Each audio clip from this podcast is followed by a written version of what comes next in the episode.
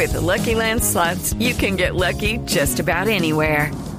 This is your captain speaking. Uh, we've got clear runway and the weather's fine, but we're just going to circle up here a while and uh, get lucky. No, no, nothing like that. It's just these cash prizes add up quick. So I suggest you sit back, keep your tray table upright, and start getting lucky.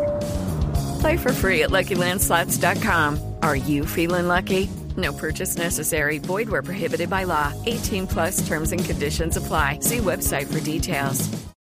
Bueno, en este momento tenemos al jefe digital del Museo Metropolitano de Arte de Nueva York. Él es el señor Sri Srivani... No, a ver, Sri Srinivasan.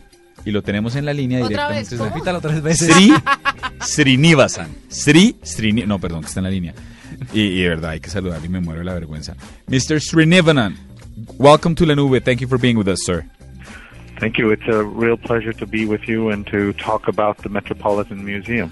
Bueno, pues este- estamos con la línea porque hace unas semanas registramos aquí en la nube una nueva iniciativa que le dejaba a los usuarios tener acceso a través de, de imágenes de arte a más de 400 mil imágenes de obras que están en el museo, pero en alta definición.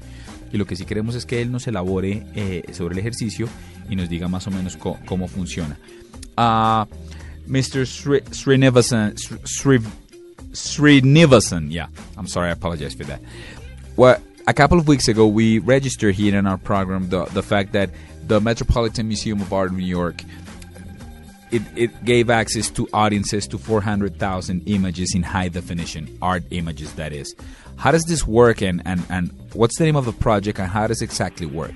What the Met is doing is trying to make sure that our very extensive collection of art is available to as many people as possible around the world.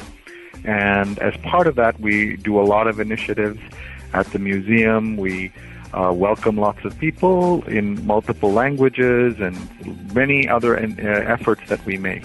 But we also are trying to make sure online people can access our art even if they cannot come to New York. And as part of that, for several years, we have been making more and more of our photography of our art pieces available online.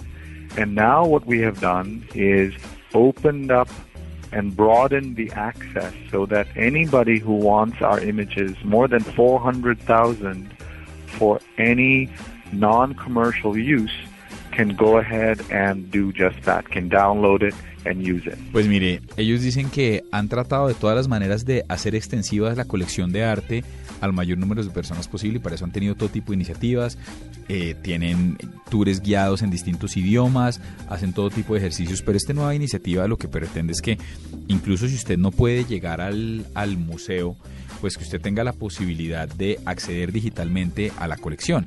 Y entonces, desde que no sea con un fin comercial, le permite a los usuarios que no necesariamente, que puede que no puedan viajar a Nueva York por cualquier motivo, accesar a 400.000 imágenes, más de 400.000 imágenes en alta definición, desde que el uso no sea no comercial, se las deja descargar. Diego, preguntémosle a mm, Bueno, al señor del, del museo que nos atiende en este momento, eh, si yo la puedo, si nosotros podemos hablar en nuestro blog o a dónde podemos hacer uso de estas imágenes sin problema. Mr. Sreenivasan, can one use these images in one's blog? Or, I mean, when you talk about non commercial purposes, as long as I don't sell advertising, can I use it, for instance, in my blog, my Facebook, and so forth?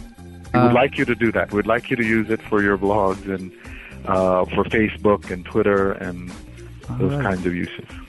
We have 400,000 images, more than 400,000, and we're adding every day. Ah, bueno, pues lo que dice es que es muy sencillo y que, y que ellos, de hecho, eh, alientan a las personas a que utilicen las imágenes. Quieren que las utilicen, son más de 400 mil y quieren que las usen, quieren que las usen en el blog, quieren que, la- o sea, sí se puede y no solo se puede, sino que lo alientan a uno a que lo haga. Venga, pero, pero además van a seguir alimentando este, esta base de datos con de imágenes. You've mentioned twice that it's about it's about 400,000 images. Is this collection continue? Is is it planned in the plans? Is it planned for it to continue to grow? Yes, we will continue to grow it. We're adding more and more images all the time. Oh, we don't we don't know with the this you know we, we, we will keep adding. We don't have a number for that. No tienen ninguna meta, pero lo que sí es un hecho es que siguen añadiendo y no no no han pensado en parar en un determinado límite. Y uno tendría a pensar que pues que esto es un ejercicio arriesgado que puede afectar el tráfico al museo. taking into account that this is something that could actually affect people going to the museum per se, uh, why would you guys do this? Well, we're just we've we've been doing this because we want more people to access this, and there's so many requests from people around the world who want to use our images. So we are trying to make that possible. Nada, básicamente eso no les preocupa tanto, lo que sí quieren es que han recibido millones de requerimientos de alrededor del globo queriendo utilizar las imágenes, entonces ellos decidieron simplemente autorizarlas y eso es, eso es como el ejercicio.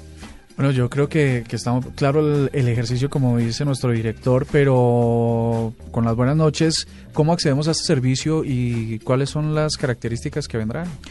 Where can one access this service and which are the main characteristics that are to come? Well, thank you very much, and I hope you will check out our website. Also, I wanted to tell you that we have a new initiative in Spanish on our website called One Met Many Worlds. One Met Many Worlds. Mm-hmm. And if you go there, you can see our entire um, uh, best 500 best items uh, uh, in in Spanish. And so we're very excited about that. It's the first time we have done that. Okay, yeah, we'll send you a link to that. Thank you. Bye bye. Bueno, pues ahí está el ejercicio, pero el ejercicio sí es, eh, eh, está en One Met Many World, o sea, un Met, mucho mundo, y de hecho lanza una cosa muy particular. Dice, ahí están estas 400 mil, pero ya ahí las 500 mejores, los 500 mejores objetos, al juicio de ellos, están disponibles en español. Luego no hay excusa. One Met, Many World. Y ya vamos a tuitear, así como él nos lo mandó a nosotros por redes, por correo, ya vamos a, a compartir la dirección a través de nuestras redes sociales.